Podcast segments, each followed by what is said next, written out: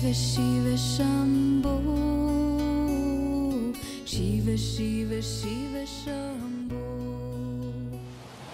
Miren, ya tenemos un marco en la mañana, todo lo que preguntamos, lo que hablamos, un marco relativamente claro de qué es este proceso de despertar, en dónde el, el ser humano está dentro de ese proceso, cósmicamente hablando, ¿no? Llega su momento de remontar el vuelo a las alturas es lo que verdaderamente le toca si así lo quiere. Si no lo quiere, bueno, nos esperamos un ratito más. Eso depende del hombre. ¿Vieron? Pero es pero va a llegar. Va a llegar para todos. Ahora miren, la idea ahorita es que comentamos algo que voy a, algo que comentó este hombre hace ratito sobre la Kali Yuga. Aunque Kali Yuga es un es una palabra que se, se conoce como era de hierro, verdaderamente no quiere decir eso. Quiere decir, Kali es la negra, negra. Era negra o era, o era oscura, ¿no? Entonces, fíjense muy bien, era oscura. Es una era complicada, ¿no? Como decíamos, como un perro que quiere sobrevivir con una sola pata, con muchas dificultades.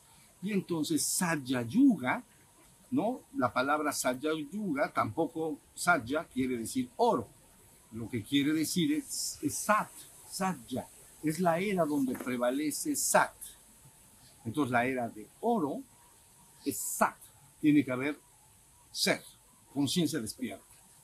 Por contraste, la peor, la anterior, digamos, en los ciclos que dije, la anterior es una era en que hay plenamente carencia de Sat.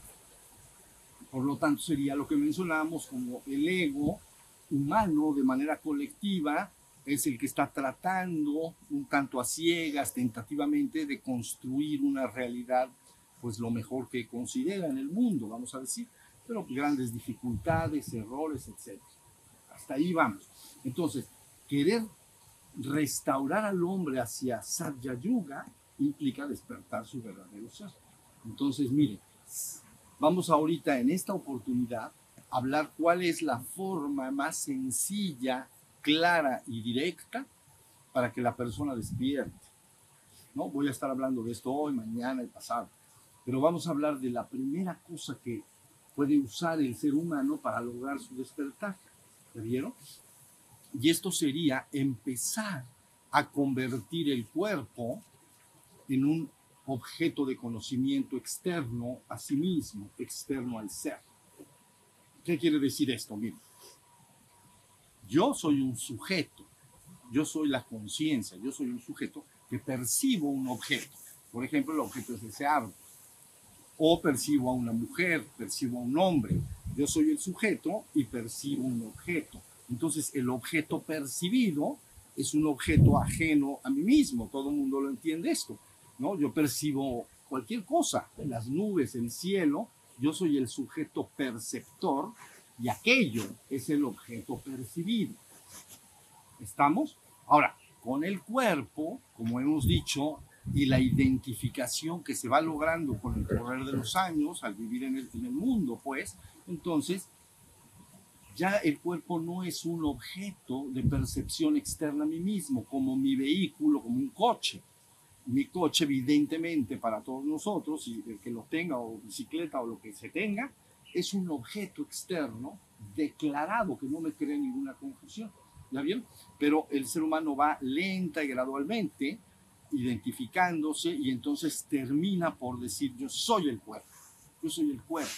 Y lógico, yo soy la mente, que es todo lo que platicamos en la mañana.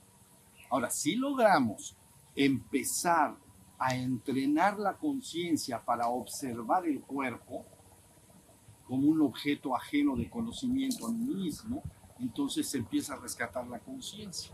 Y el cuerpo termina convirtiéndose en lo que verdaderamente es, en un vehículo para que esa conciencia del, del, ser espiritual que yo soy tenga conciencia de esta realidad física.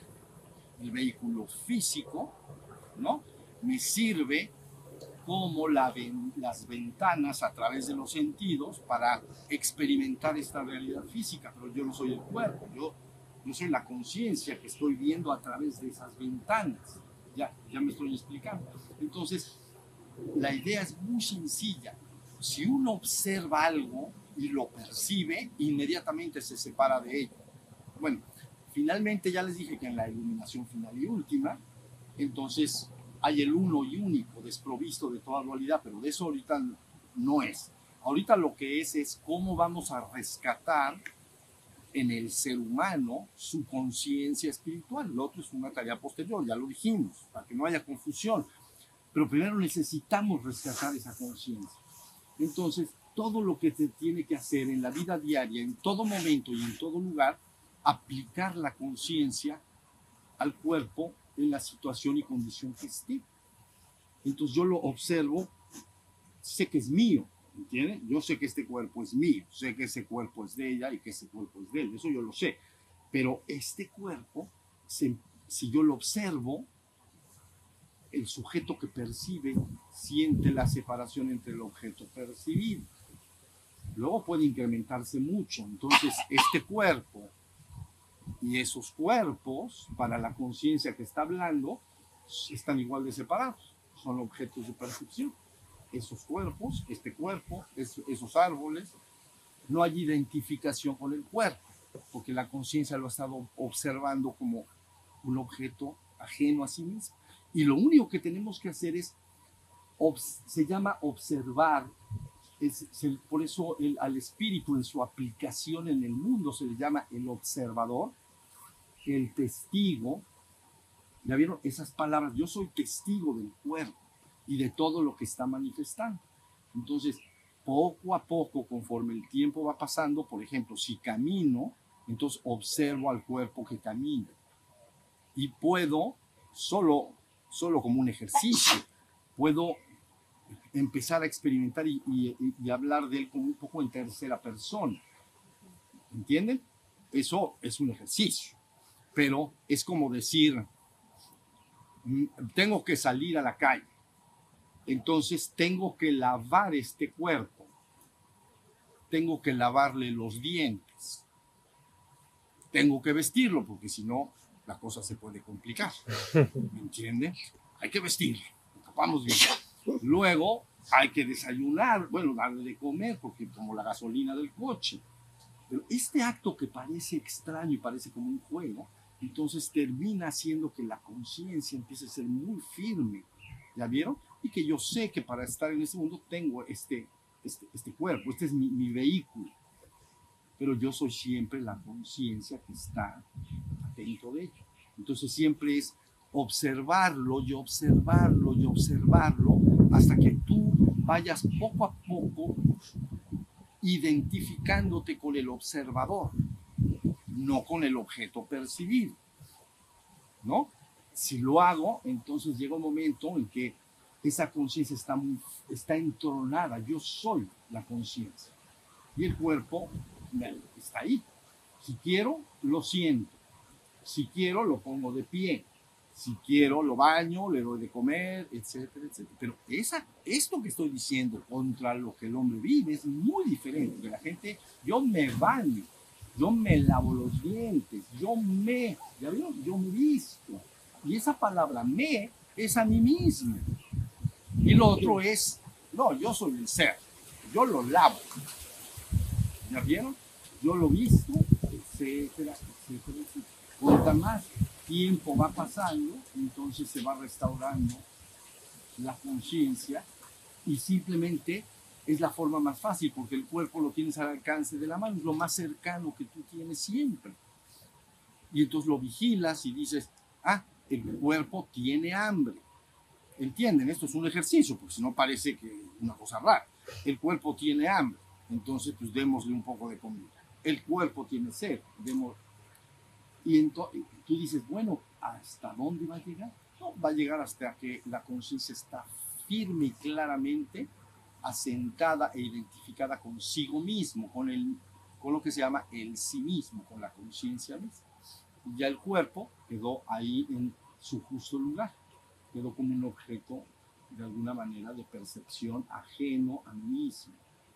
Y ahora sé, no soy el cuerpo, soy la conciencia. ¿Ya vieron? Y luego la persona cuando llega a ese punto, si se sienta y medita, por ejemplo, puede ir la conciencia verdaderamente muy adentro, adentro, y el cuerpo ya francamente no está en una meditación profunda. Luego puedo salir otra vez. Si está claro lo que, lo, que estoy diciendo. Entonces, yo les voy a pedir un favor. Ahorita vamos a practicar algo bien sencillo, lo hacemos mucho allá. Y, cuidado con las bolitas aquellas. Entonces, a mí me gustaría que eh, cuando yo les diga nos pongamos de pie y yo voy a sonar la campana. ¿Ya vieron? Entonces vamos a hacer un juego que se llama la técnica del stop. ¿Ya vieron? La van a conocer. Entonces ustedes caminan. Si yo sueno la campana, ustedes se ponen de pie, digo, se ponen como estatua. En la postura que sonó, si yo voy caminando así y ahí suena, ahí me quedo. Y necesito que vean el cuerpo como esa estatua. Ah, pues mira, aquí hay una. Y hay, así como esa güera, bueno, güera, esa blanca que está ahí atrás. ¿Cuál güera? Esa blanca que está ahí atrás. ¿Ya vieron cómo la agarraron? Así. Entonces, entonces, van caminando. Así se me queda. Pero bien, bien sin moverse. Y observas el cuerpo. ¿Ok? Vuelvo a sonar dos campanas. ¡tatán! Y entonces ustedes caminan. Y luego ahora veo cómo camina el coche. ¿Ves? Cuando una, una persona tiene su, su coche, ¿no? Avanza en él, se va sintiendo todo lo que se siente. En este caso parecido, cómo camina el coche. ¿Qué es lo primero que va hacia adelante? lo primero que va hacia adelante pues, son las rodillas. Entonces, cómo se camina, cómo se mueve, qué se siente moverse. ¿Ya vieron? Técnica, luego, ya que estemos entrenados en la técnica del stop, me gustaría que hiciéramos un cambio de aceleración, ¿entienden? El segundo ejercicio, yo les diré cuándo, se llama caminar un poco en cámara rápida. Así, no, no mucho, mucho, pero cámara rápida y luego cámara, cámara hiperlenta. ¿Ya vieron? Lo que yo necesito es que rompan, eh, es un juego, que rompan la forma en que caminan usualmente. Digo, yo sé que si alguien tiene prisa, camina más rápido, y si no la tiene, camina más lento. Pero de cualquier forma, quiero que vean cómo puede manejarse eso y cómo la conciencia siempre está en, control. ¿Estamos? Entonces vamos a hacer el ejercicio y me, dicen qué es, lo que, qué es lo que van a experimentar. Entonces hagan ese favor.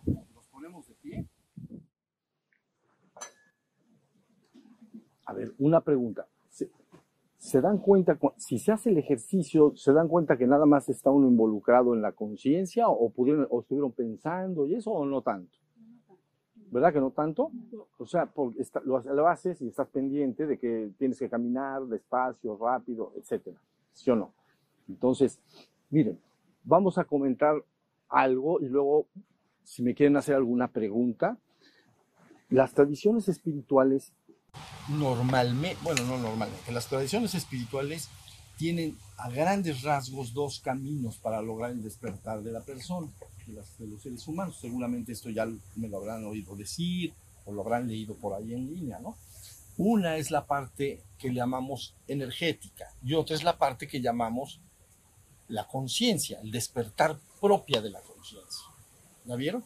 Entonces, esto que acabamos de hacer es una de las, es el camino que se llama el camino para lograr el despertar espiritual. Ya entendimos que espiritual es lo mismo que conciencia, que es el ser. Entonces, todos los juegos, todas las prácticas de meditación que buscan, finalmente, que usan la atención, todas son prácticas de atención.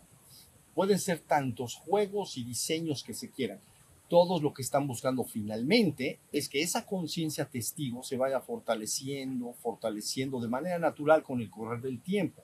Hay personas que lo logran un poco más rápido, otros más lentos, pero es muy cierto y verdadero que el que se aplica esa conciencia porque es como un, un, juego y otro juego y otro juego y sentarse y estar atento de los sonidos y estar atento del cuerpo y estar atento y atento. Entonces, va la persona poco a poco consumando su propio despertar. Entonces, esos atisbos de los que estábamos hablando antes se, empiezan, se, empiezan a hacer más frecuentes, el recordatorio de que como yo ya conozco bien la conciencia, ya incluso en un juego como este, ustedes ya saben lo que es que la conciencia esté pendiente de lo que estás haciendo. ¿Ya vieron? Al nivel que lo está, al nivel que está esa conciencia. Ahorita voy a explicar algo porque tiene que ver con el centro del cerebro, pero de alguna manera ya sé lo que es la conciencia. Y entonces, con el correr del tiempo, me doy cuenta fácilmente en la vida diaria, no estoy en la conciencia. Antes no, porque antes no era algo que yo tuviera rescatado o que yo llamé desenredado. Como no lo tengo rescatado, no lo, no lo sé. Simplemente vivo como siempre he vivido, pensando, platicando y haciendo mi vida, trabajando y todo. ¿Ya vieron? Pero si tú vas jugando, siguiendo la vía esta que llamamos el despertar de la conciencia, no solo aparece el despertar más y más y más y luego periodos más largos, hasta que finalmente decíamos se llega a la otra orilla y queda consumado el despertar. No solo eso, sino que aparte en la vida diaria me resulta extraño cuando me duermo. Me doy rápido, ¿ya vieron? Rápido cuenta, estoy en la luna, ¿no? me fui, no estoy, no estoy, no, no estoy atento, más y más y más. Entonces ya es muy fácil, ¿ya vieron? Porque si no está esa extrañeza, pues, pues, pues pasa todo mi día ahí, no pasó nada simplemente hice mi vida y se acabó el día y ya.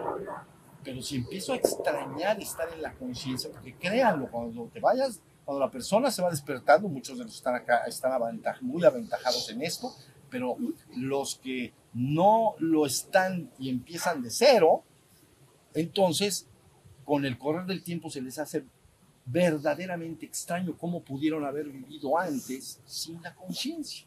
¿Cómo lo, ¿Cómo lo hice? es rarí, es una cosa bien rara. Y, y lo hice bien, hice todo. ¿No? Lo que yo decía, crecer, criar hijos, hacer familia, hacer pareja, trabajar, tener una profesión, estudiar en la universidad, lo que hacen todos los hombres, o buscan hacerse un futuro y, seguir sus sueños. Pero créanlo, es bastante extraño cuando al principio empieza el despertar y dice, ¿cómo, cómo es que hice todo esto? ¿Cómo es que yo estoy acá sentado? Les va a pasar. Y me fui allá dentro de la casa o me fui al coche. Y desde aquí hasta el coche yo no estuve. No estuvo la conciencia. Y sí llegué.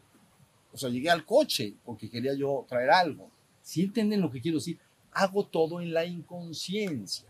Por eso se llama mente mecánica o se llama el ser humano mecánico. Fíjense bien, mecánico porque una máquina hace, un, hace una función, hace un trabajo. Por ejemplo, si un telar, ella sabe tejer tela, porque así la diseñaron, teje tela, hace un trabajo, pero no se da cuenta de que hace tela.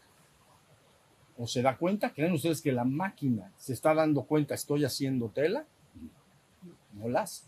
Este aparato, este que está acá, oye, y oye muy bien, pero él no se está dando cuenta que oye. Y este aparato que está ahí ve y oye también, espero. Que, y entonces no se está dando cuenta que me ve. ¿Ya entendieron? Bueno, pues por eso se habla del hombre mecánico contra el hombre consciente, el hombre dormido contra el hombre despierto, el hombre que ha muerto con el hombre que ha vuelto a la vida. ¿Ya viste? Por eso se habla de una resurrección de los muertos. Porque uno tenemos, todas son metáforas. Entonces, ¿cómo transmitimos esto? Bueno, a ver, cuando está un, hombre que ha muerto, pues está acostado. Entonces dices, no, pues este hombre no se está, está muerto. Está muerto allí en, en el velatorio, pues. No se está dando cuenta de que está en el velatorio. ¿Ustedes creen que se da cuenta? Ya no se da cuenta. Entonces, está muerto. Entonces contrapones la enseñanza espiritual en una forma muy sencilla, verdaderamente contrapone estados. Y un estado es muertos y entonces volver a la vida, ¿no?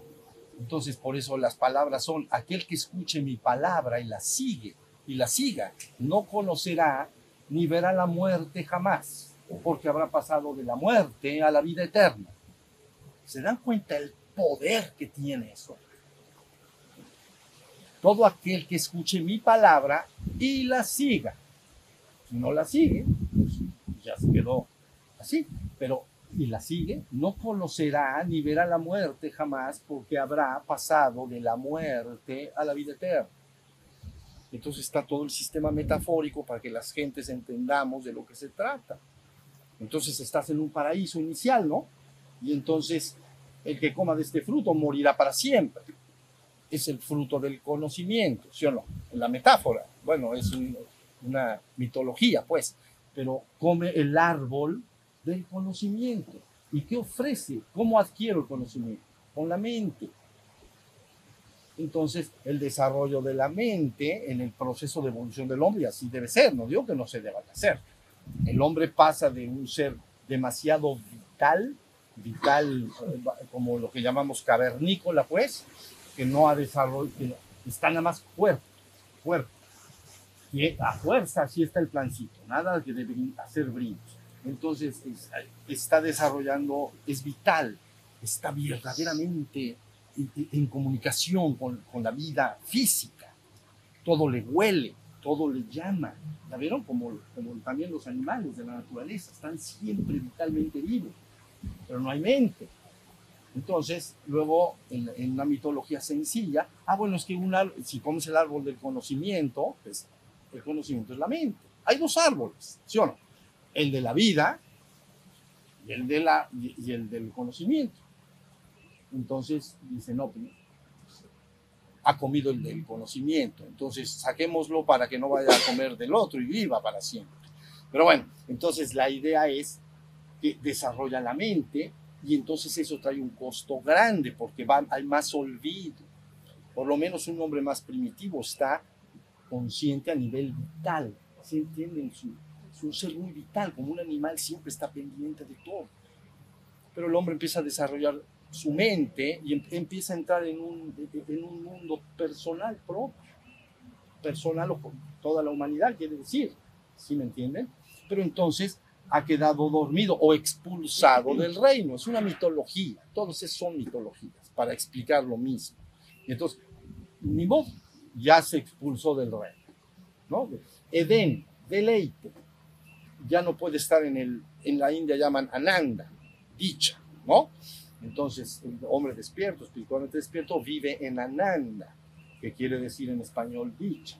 Y el, el, Edén es, tiene una palabra que quiere decir deleite.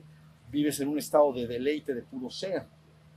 Pero empiezas a desarrollar tu mente y entonces viene, pero ese es un ciclo natural, es correcto. Viene una especie de caída, de, de olvido, porque empiezo a desarrollar mi mente y empiezo a tratar de conquistar el mundo ¿no?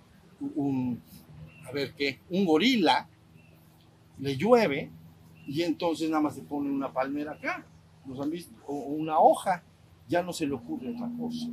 ¿Bien? El hombre se le han ocurrido muchísimas Es una mente extraordinaria. ¿Sí se entiende? Entonces estoy acá, el río está allá. Y digo, qué flojera ir a traer río del agua. Entonces, si invento un motor, un cuarto de caballo, por lo menos, ¿no? Entonces, ya le el agua de allá para acá. Ya entendieron qué cosa tan extraordinaria. Quiero ir ahí lejos. Pues, invéntate un coche. Pero más lejos, como yo he venido. Pues invéntate un avión. Si están entendiendo, pero esa, e, ese uso de la mente es bien complicado y es extraordinario. Y por eso desarrollamos los seres humanos cultura si no, no seríamos como del bosque, montañeses, pues, muy, muy, muy primitivos. Entonces se desarrolla una gran cultura y se desarrolla el arte y se desarrolla la filosofía y se desarrolla la ciencia. Eso todo es extraordinario, pero tiene su costo. Cada vez me estoy olvidando más de mí, ¿ya vieron? Cada vez estoy más involucrado en cómo conquistar el mundo, cómo construirme un reino en este mundo no tiene nada de malo, pues quiero vivir bien en esta, en esta realidad. ¿Ya vieron? Pero como todo, si el yo-yo ha bajado, ¿no? Pues en, esta mitología es el viaje máximo de caída por el árbol del conocimiento o expulsión del reino, pues hasta ahí llegó la cosa. Ahora, ¿no? Entonces dice, ok, entonces ahora todos los hijos de Adán ya están muertos. Ahora hay que volverlos a la vida. Es una metáfora, pero es una metáfora muy útil para que la persona entienda qué es lo que tiene que lograr. Lo que pasa es que también, no, ¿qué tal si no te lo explican bien? Entonces pues, ya ni te enteras de qué, qué tenemos que hacer. ¿Sí, ¿Sí está la idea? Bueno, pues todas las tradiciones están explicando este aspecto de dualidad y todos tienen un nombrecito para el estado caído y el estado redimido. Todas las tradiciones tienen su estado, un nombre abajo, Adán Belial contra Adán Kadmon. Eso es los hebreos, ¿no? Adán Belial es el hombre, hombre bestia, hombre más animal, pues. Y Adán Kadmon, hombres de luz, hombres de pura luz. Adán Kadmon, ¿ya vieron? Y así cada tradición está siempre contraponiendo el estado para que la humanidad entienda, ah, ok, estamos en este estado. Ahora, ¿cómo podemos regresar según las, las, la palabra de regreso al divino origen, vamos a decir? Ese es todo el gran, todo el gran secreto. Entonces, aquí la idea es que si la persona, sabiendo que el ser absoluto, para el que lo sepa, por vivencia directa y personal, para el que por, vivencia directa y personal sepa que el absoluto es conciencia absoluta, ¿no?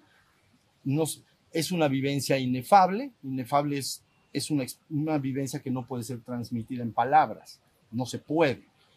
Muchas cosas no se pueden transmitir en palabras. El dolor puedes describir mucho, pero si te duele la muela, puedes transmitir que es desagradable y todo, pero la otra persona hasta que le duela va, a saber bien, bien lo que quiere decir, ¿no?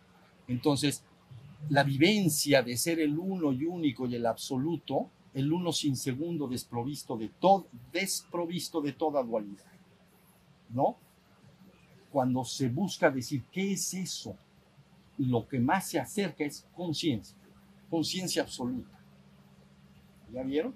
Y entonces por eso ya se desarrolla la enseñanza que esa conciencia, si está en la existencia, entonces es como el padre con su hijo, o Brahman con Atman, con el sí mismo.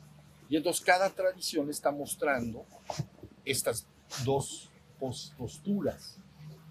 Ya repetí que es muerto y vivo, ¿no? Resurrección del muerto, dormido y despierto, ese se utiliza en el budismo, porque en el budismo, lógicamente, Buda, él llega y culmina su proceso.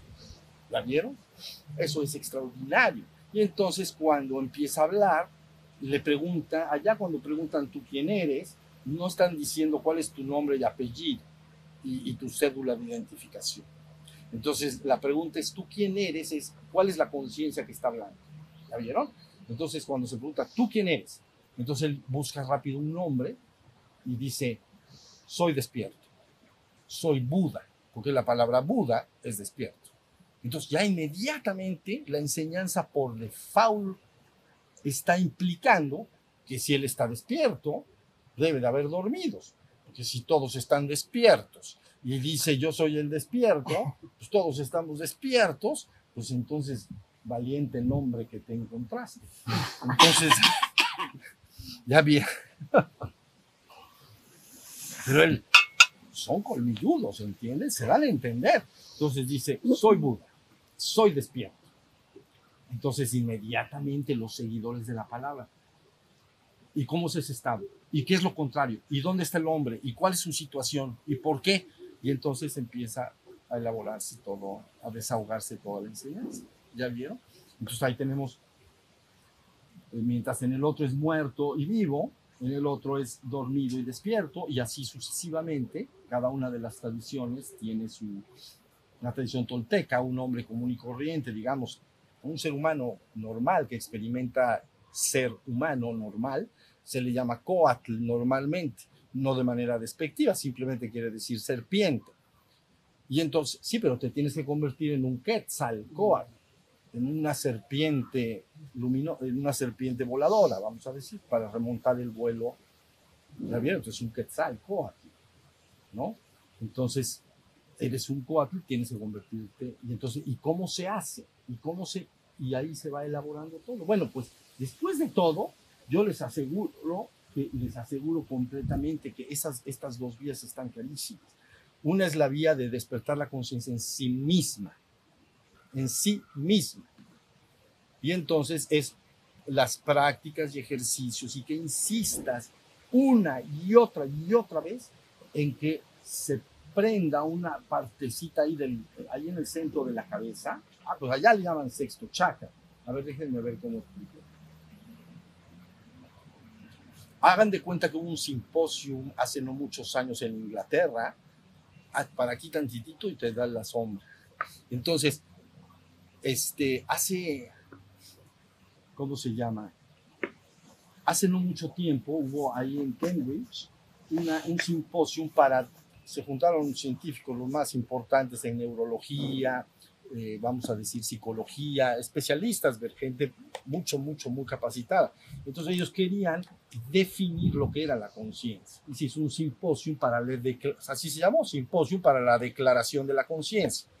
Fue en Cambridge. Y entonces la idea con esto es que, para mí, a mi entender, no definieron lo que es la conciencia, pero sí, logra, sí definieron dónde se manifiesta la conciencia en el ser humano. Eso sí. Entonces ellos dijeron, después de todos sus análisis todos los estudios, sumando información, una, digamos, gente muy, muy relevante en sus áreas ¿no? de conocimiento.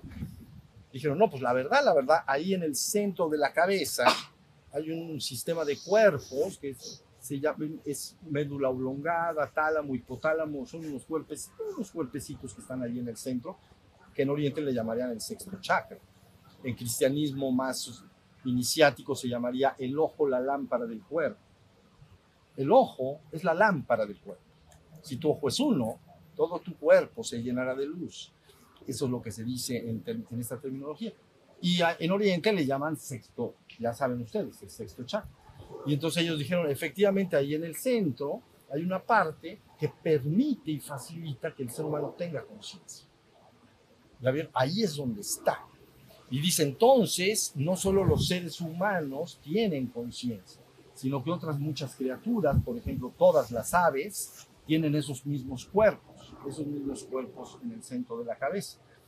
Y otros todos los mamíferos inferiores y, y otros animales del mar, los pulpos y otros animales tienen esos cuerpos, tienen conciencia. Entonces, quedó definido muy bien que ahí es el centro de, la conciencia. ¿Ya estamos? Pero ¿por qué estoy yendo a esto? Porque imaginan que un hombre hace todos los esfuerzos que puede para estar despierto. Pero a lo mejor, porque eso, pues así, así nacemos todos con ciertas diferencias, a lo mejor esa parte del centro del cerebro ahí no está muy activa. Entonces le puede costar mucho trabajo. Y entonces lucha y lucha, pero la verdad, cada vez que quiere estar atento, dura bien poquito y se vuelve a distraer y se queda dormido y sigue luchando y sigue luchando, y, ¿no? La fuerza de voluntad es, es, la reina en eso. Y que no tenga una fuerza de voluntad firme y férrea es difícil que termine despertando, no, no, a la verdad. Una fuerza de voluntad. Pero bueno, con todo y todo, la fuerza de la voluntad digo, con todo y todo, aunque se ejerza la voluntad, este centro puede no estar muy activo. Entonces no bastan, ¿ven? No basta nada más el ejercicio de, de estar en la conciencia como el que acabamos de hacer. No basta. Entonces las tradiciones espirituales llegan al socorro en esto y dicen, bueno, entonces, para los que no puedan nada más con la conciencia, entonces hay otra vía que se llama vía de la energía. ¿Ya vieron? Y ahí está todo el secreto. Se sabe que el hombre puede adquirir energía del exterior, principalmente del sol, y luego posteriormente la energía suprema en el ser humano es su energía sexual. Entonces por eso nace el conocimiento extraordinario para subir la energía de la base del tronco hacia arriba, porque es lo mismo que llevar energía a un foco. ¿Ya viste? Lo mismo. Si tú quieres que un foco prenda en tu habitación, en tu casa, pues tienes que prender el interruptor para que llegue la energía. Pero si llega, se prende. No hay, no, no hay remedio. Entonces nace toda una disciplina para lograr usar tanto la energía externa, que se usa entonces prácticas de respiraciones, ustedes conocen de la India, tienen pranayama y hay, hay técnicas diversas de respiración. Entonces, ¿para qué tantas respiraciones? Bueno, lo que se está buscando es que esas, bueno, todo en general, pero esas par, esa parte del centro del cerebro reciba un aporte extra de, de energía y la persona empieza a estar mucho más fácil despierta. Luego se enseña la disciplina de Tantra, que es subir la energía de la base del tronco, ¿no? Para que, y eso se hace en solitario, seguramente ya me habrán escuchado hablar en algunas ocasiones, se hace, subir la energía sexual se hace de manera solitaria o de manera eh, en pareja, acompañada. Y en manera solitaria se hace en frío en calor, ¿no? En frío es como estamos ahorita, y en calor estimulándose a sí mismo para poder subir la energía. Todo es que suba la energía, que suba la energía, que vaya prendiéndose esa zona. Y luego en pareja, pues se hace normalmente, se hace en, se hace en calor, ¿no? He oído, he oído que diseñan ahí un tantra blanco, que dicen que, pero, pero mejor no funciona muy bien, mejor en caliente. O sea, el de pareja, mejor, no, no, no, el, frío ese que se transmiten hacia lo lejos, no, mejor, mejor el pareja. Bueno, pero esto lo que estoy diciendo es que son energías bien poderosas y se sabe muy bien lo que va a suceder si la persona empieza a aportar esa, esa energía, ¿ya? Entonces, vas por la vía del despertar, que es el despertar de la conciencia. Hoy vimos nada más el despertar atendiendo al cuerpo y fortaleciendo que tú eres la conciencia y que el cuerpo es un objeto de conocimiento. Mañana hablaremos de alguna otra cosa, etcétera, ¿no? Pero quería yo anticipar que del otro lado hay esta energía del fuego, se llama fuego, fuego sagrado, ¿no?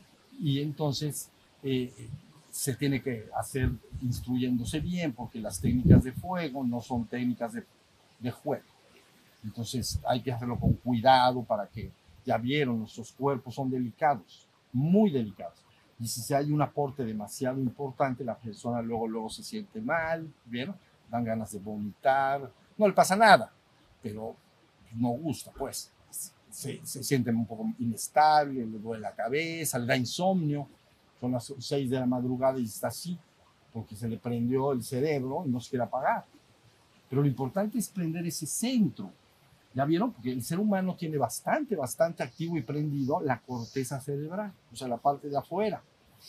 Y entonces ahí están todos los procesos intelectivos de imaginación, razonamiento matemático, lenguaje, el, el, todo lo que se asocia con el arte, la música, todo está en la corteza. Pero tenemos que llegar ahí abajito para que se, para que se prenda la, la conciencia. Entonces ya tenemos esas dos vías, la persona va eligiendo cuál es la que le, le conviene más hacer y, y depende también su situación particular y hay garantía de despertar. Entiendan una cosa, si uno sabe bien lo que está haciendo y entiende bien lo que está haciendo, lo puede lograr.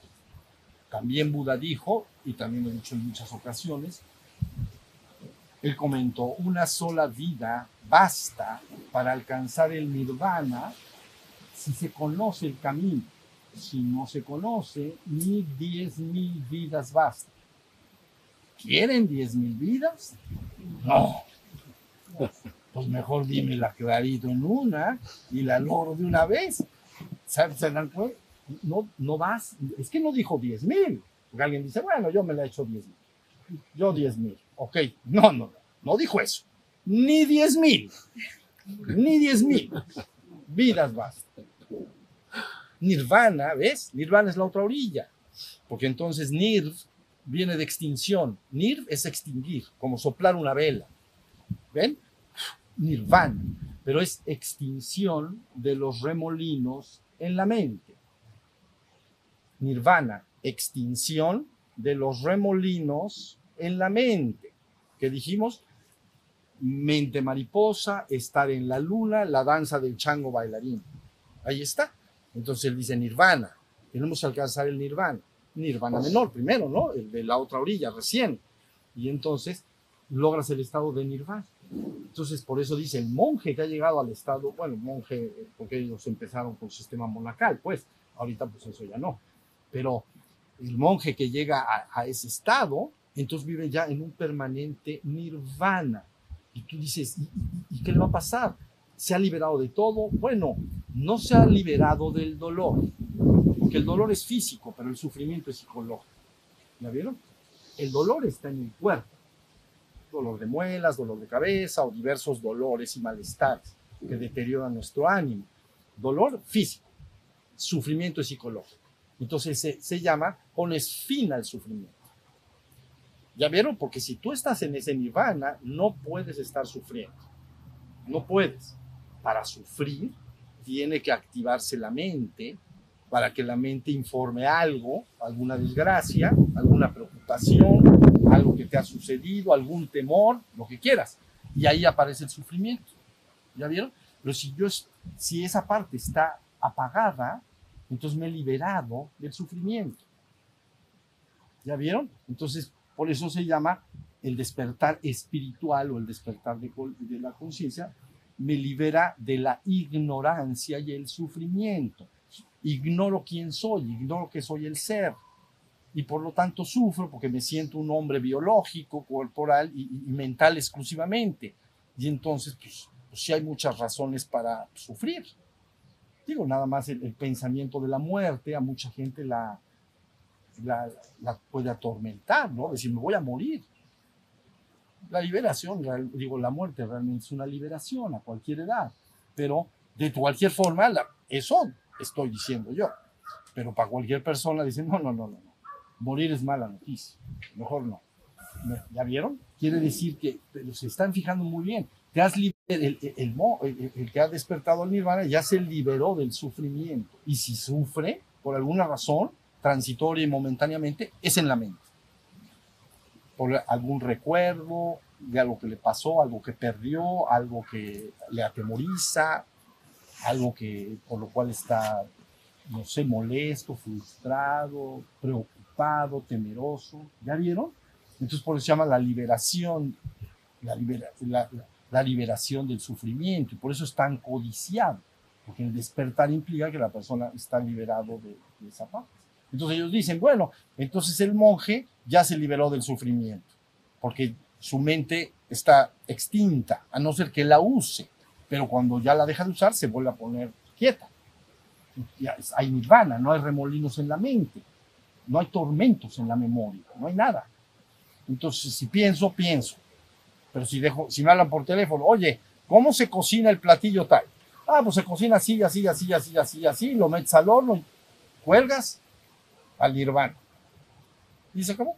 Entonces, ya voy a usar la mente cuando quiero y cuando no, entro en ese estado que se llama suprema paz, o la paz que no es de este mundo, tiene otros nombres, ¿no? La paz que no es de este mundo es un concepto más cristiano.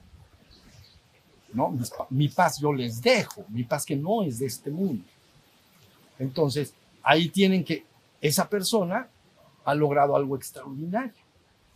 Pasa un poquito el tiempo, lógicamente el vehículo se desgasta, como los coches se desgastan, ¿no? Su programa de reproducción celular, no- algunos piensan que es permanente, pero tiene un programa bien, se va a estar reproduciendo hasta un tiempo, y luego entonces, pues caput, como dicen por ahí. Entonces caput, entonces ya tampoco hay dolor, porque no hay, no hay muela. ¿Te duele la muela? ¿Cuál muela? Entonces te has convertido en un Adam Carmón, ¿entiendes? Te has convertido, esto no puedo profundizar demasiado en ello, pero estás elaborando un vehículo que se llama vehículo de luz. ¿Comprenden? Y entonces es, como, com- no sé cómo quisiera como comparar una carcachita de 1924 con un Ferrari, pero me estoy quedando súper chico, ¿entienden? Súper chico. Mejor el primer avión que hubo contra un cohete in- intergaláctico. Entonces está el ser humano, tiene estos vehículos, pero eso no quiere decir que no los pueda transfigurar en sentido ascendente y tener vehículos de luz. ¿Ya vieron? Entonces, esos vehículos de luz, porque para que la conciencia migre hacia, necesitas vehículos, siempre en la conciencia, por eso hablaban de los siete cuerpos. ¿Quién fue por acá? ¿Dónde andas? ¿Dónde? Este hombre. Entonces, se está hablando de los cuerpos, entonces, de alguna manera, el fuego logra una transmutación de lo inferior a lo superior. Tu cuerpo y tu mente puede ser con el fuego adecuadamente trabajado, ir disolviéndose y transmutándose en un vehículo de luz. ¿Ya? Entonces llama, eh, si se completara totalmente en el mundo, sería una ascensión corporal. Ya conocen ustedes esa palabra. O sea que el cuerpo desaparece de la visión de los presentes y es ascendido en luz. En todas las tradiciones está ese conocimiento. La que ustedes posiblemente conozcan más, pues es Jesús, Elías y, pues sí, el séptimo patriarca, Enoch. ¿No? Él no murió, Dios lo llevó. ¿No? O, Elías, el carro de fuego, viene y se lo lleva. ¿Se acuerdan algo de, estos relatos? Son profundos, parecen cuentos chinos, pero no se lo crean tanto, no son cuentos chinos. Y tenía su discípulo Eliseo, ¿ven? Y entonces Eliseo le decía a Elías, yo me voy contigo. Dice, no te vas a venir conmigo. Sí, yo me voy. Cuando venga tu transfiguración de ascensión, yo me voy contigo. Que no te ven, que no te vas a ir. Estás bien pesadito todavía.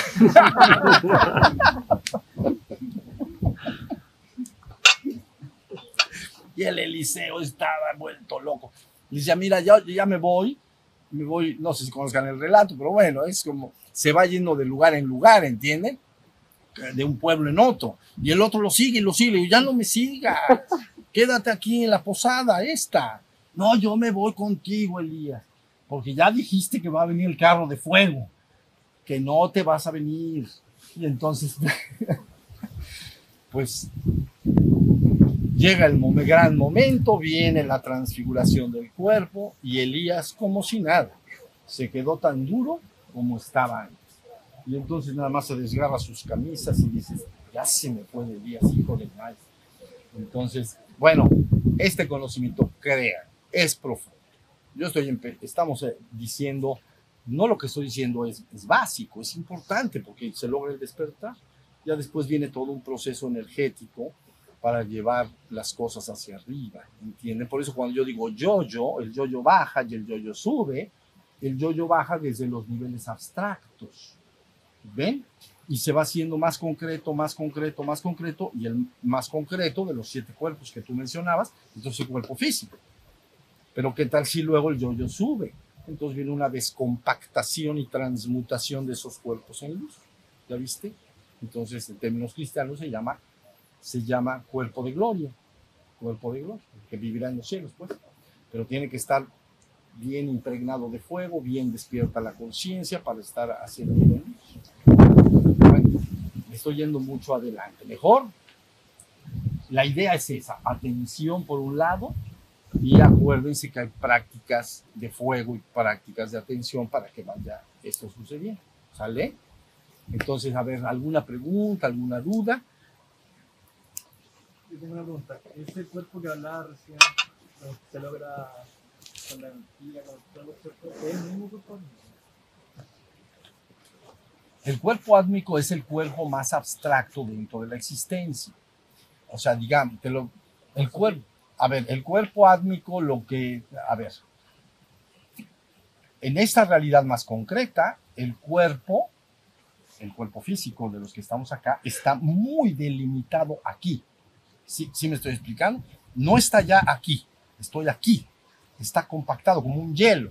Por eso he dado mil veces el ejemplo de que este proceso es transmutar el hielo en agua y el agua en vapor. Está muy fácil. Y para lograr este proceso necesitas meter calor. Entonces, de alguna manera, metes calor al hielo con la sexualidad sagrada o con las prácticas de fuego. Y el hielo, si le metes adecuadamente calor para no destruirlo, entonces lo pasas a agua y luego si le sigues metiendo fuego, pues se pasa gas. Si está la idea, estoy haciendo un evento de tres pasos. Bueno, en lo que estás comentando, el cuerpo átmico, que es el cuerpo entonces del nirvana, es el cuerpo de la pura conciencia despierta, es completamente abstracto. Entonces el que lo experimenta al estar ahí, su cuerpo es todo el plan. ¿Ok? No tiene ningún límite, está en todas partes al mismo tiempo, porque está abstracto no está contenido. Contra más inferior es el cuerpo, más se va conteniendo. ¿Ya? Hasta que este es el más duro. Digamos que el más el, inferior, pues, realmente, ¿no? Entonces viene todo un proceso de, de llevar la conciencia hacia arriba. Cuando está él hablando, y es importante que lo entiendan bien, cuando yo estoy diciendo despertar la conciencia, estoy inmediatamente accesando a ese plano, al plano, al plano átmico, al plano del sí mismo, de pura conciencia, y es abstracto. Si tú estás ahí, dices, ¿cuál es mi cuerpo? Aquí tú puedes saber y percibir tu cuerpo acá, porque sabes que este es tu cuerpo, sabes que no es esto, porque está compactado acá, pero al estar en conciencia átmica es abstracto. Entonces, ¿cuál es mi cuerpo? No, es todo el plano. ¿Ya? Y entonces ahí hay acceso al, al más allá de la existencia, vamos a decir. Entonces, lo que yo estoy diciendo es importantísimo. Cuando una persona despierta, ya está, des, llámenlo ustedes, desarrollando o teniendo acceso al primer cuerpo más cercano a la trascendencia. Es el más cercano. Y luego siguen bajando, bajando, bajando, hasta el sexto. Entonces, a la hora que la persona despierta, ya está en ese nirvana todo el tiempo. Dice, ¿dónde está? Cuando la conciencia despierta, dice, ¿dónde estoy contenido? ¿Dónde está mi cuerpo? En, en ninguna parte, es pura conciencia. ¿Ya viste? Así es como se le vive por ahí. Pero bueno, otra pregunta. Bien. Eh, ¿En qué grado es recomendable, en qué proporción, mejor dicho, es recomendable mezclar las dos prácticas? Yo siempre he recomendado mezclarlas. Siempre. ¿No? De todas las tradiciones espirituales que yo se les, repetí que en su momento tomé siete años. Normalmente tomo siete años para hacer mis trabajos. Entonces hubo un tiempo en que tomé siete años para conocer todas las religiones eh, existentes y luego seleccioné las principales, ¿no? Son 33 religiones más o menos, seleccioné nueve porque tenían un camino y unas prácticas. ¿No? un sendero espiritual y, un, y, unas prácticas para avanzar por ese sendero. Entonces, de estas nueve, para que más o menos me entiendas, solo ahí les va, pam, pam, el budismo zen no tiene prácticas de fuego, de fuego, no tiene prácticas de fuego el budismo zen. Y el sufismo, ¿saben? El sufismo es la disciplina mística del Islam, ¿no? ¿Los ven los danzadores? Sí, sufismo. Ah, bueno, pues esos danzadores no tienen práctica de, de, fuego. Todos los demás sí tienen. Todos los demás tienen prácticas de fuego. Entonces, pues lo ideal. ¿El cristianismo es, también? ¿verdad? Sí, el cristianismo tiene prácticas de fuego. Sí. Sí. Entonces, en, en, en el cristianismo, pero habría que entenderlo no tal y como se aprende así como religión, pues. En el cristianismo. A ver, es que hay, ahí les va. La idea es que hay dos fuegos cósmicos y les vamos a poner fuego de la madre y fuego del padre. ¿Estamos? Entonces el fuego del padre está arriba y afuera de la cabeza. Bien, eso lo habrán ya escuchado de mi parte. Y el, el fuego de la madre le vamos a llamar que es la capacidad reproductora que los seres humanos tenemos. Le llamamos de la madre porque es la capacidad como las madres pueden generar hijos. Entonces, con esa energía es como los seres humanos nos procreamos de padres a hijos, a nietos y sucesivamente. Entonces, energía de la madre, energía del padre. ¿Ya está? Preferentemente las tradiciones de Oriente trabajan con la energía ascendente de la, de la madre.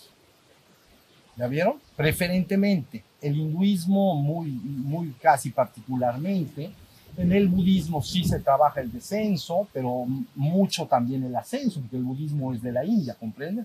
Nace, nace en la India. Entonces también sí habla del descenso, pero habla principalmente del ascenso, principalísimamente.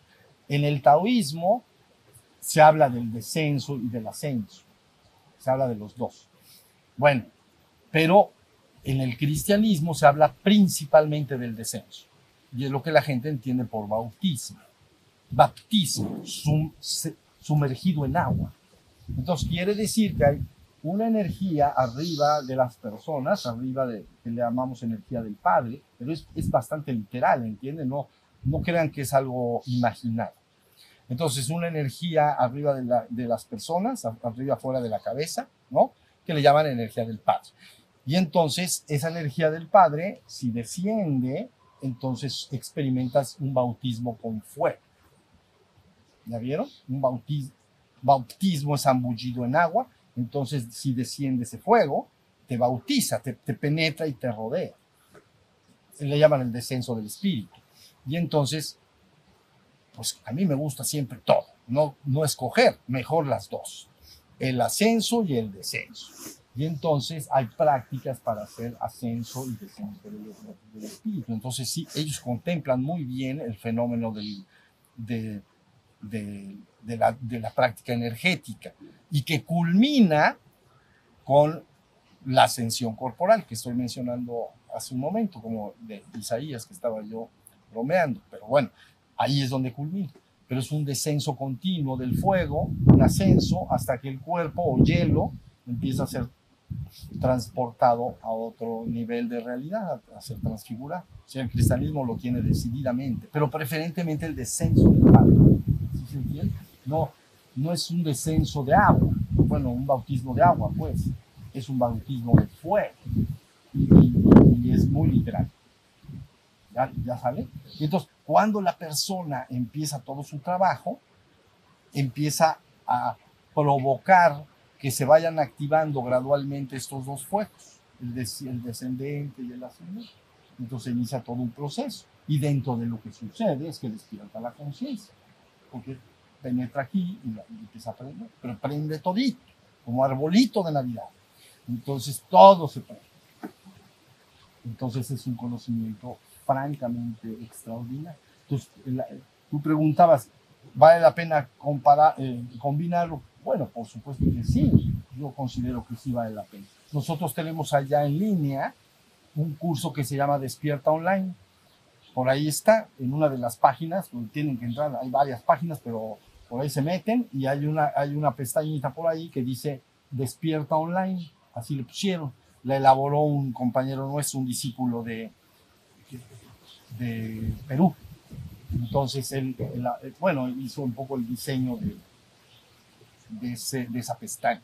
Y entonces, y en ese despierta online vienen prácticas energéticas y vienen prácticas de atención, para que la persona como, se autoguíe durante un año, ¿ya me entienden? Y pueda ir avanzando con prácticas de energía y prácticas de atención.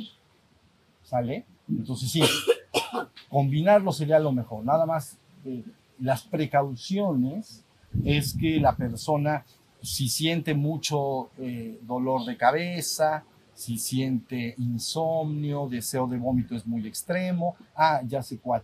eh, allá le decimos papi- pepita en comal, es estar eh, ira, o sea que estoy, me dije que estoy pues calientito, ¿cómo se llama? Este, Irritable. Irri- eso, irritable. Estoy bien irritable. Me dicen A y me enojo, pero me dicen B y también. Entonces, entonces quiere decir que se calienta. Es que, ¿saben? Hay una zonita por ahí también que es el controlador de la ira. ¿Ven? Hay que tener cuidado. Entonces le llega el fuego y lo pone, pero calientito. Entonces empieza a estar la persona así. Mírame no me toques, le dicen también, ¿no? Entonces hay que tener cuidado que no haya mucha ira luego los, si es la esposa, el esposo sufre las consecuencias o viceversa. Entonces la cosa es que no haya mucha ira, que, no haya insomnio, ¿ya vieron? Que no haya deseo de vómito, eso es más o menos, ahí dice todas las precauciones en el curso. Y ya, y entonces de alguna manera uno va siguiendo esto y, me sentí tranquilo que puede la persona estar guiado a, a distancia, por decir, ¿vale? A ver, más otra pregunta, alguna cosa.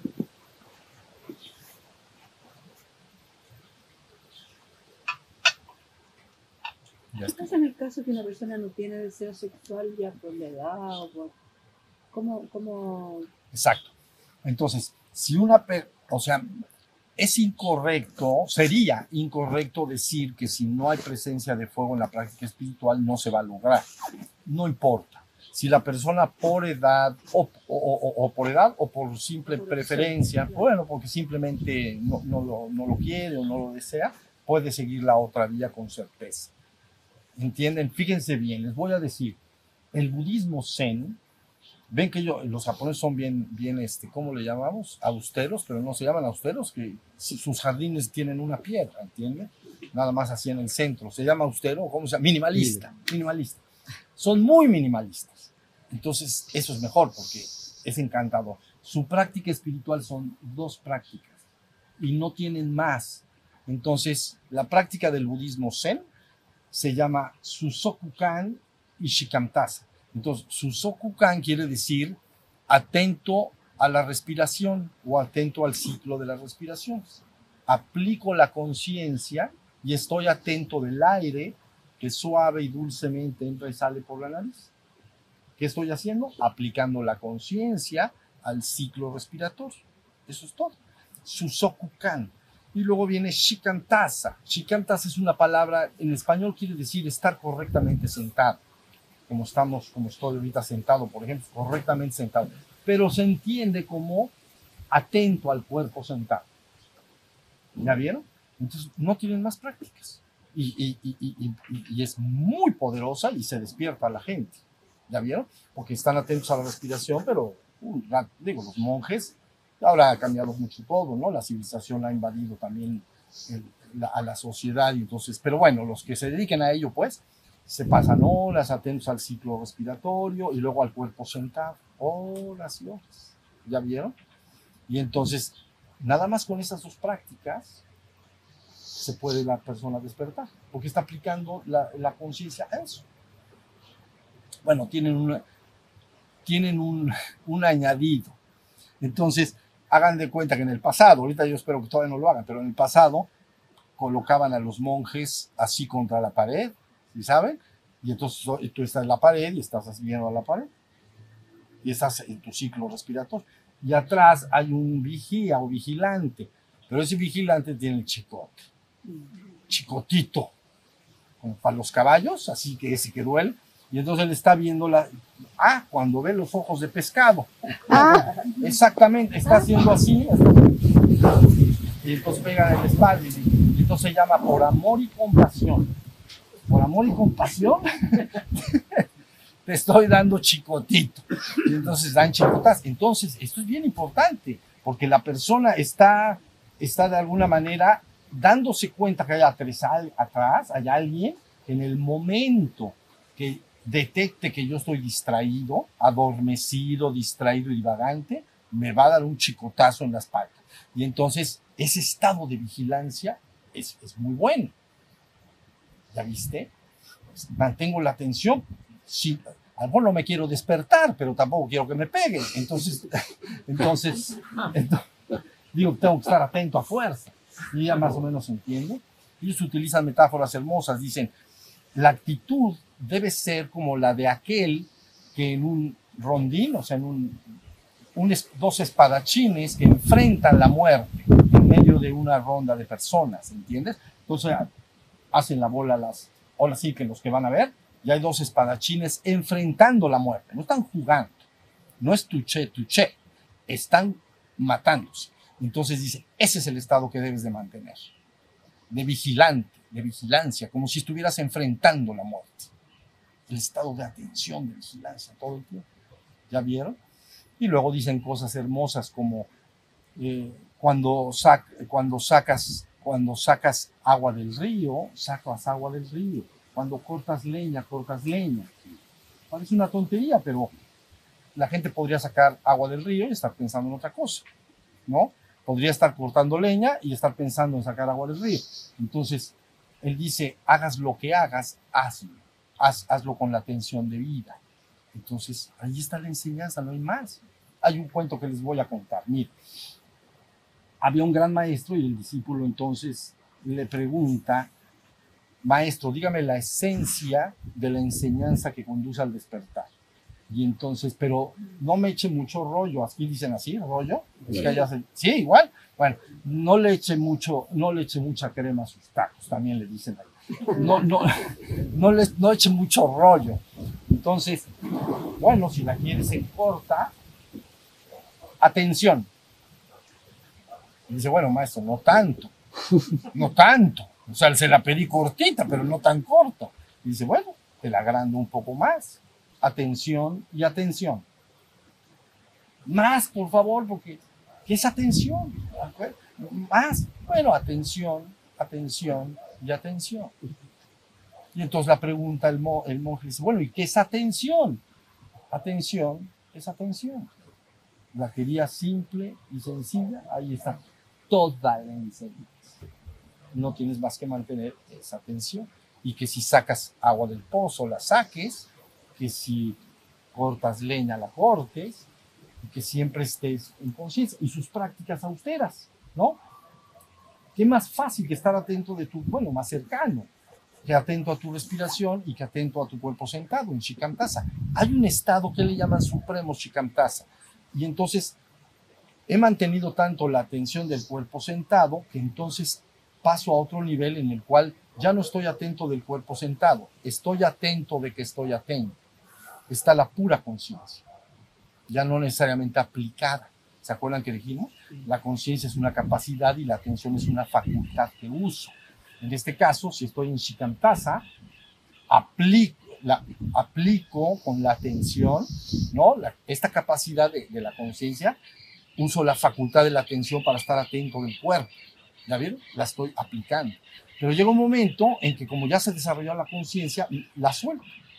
Y entonces ahora estoy consciente de que estoy consciente, o estoy en Atman, que dice usted. Pura conciencia. Ahí está, pura conciencia. Se llama Supremo Shikamtasa. Y entonces la persona ya está, despierta.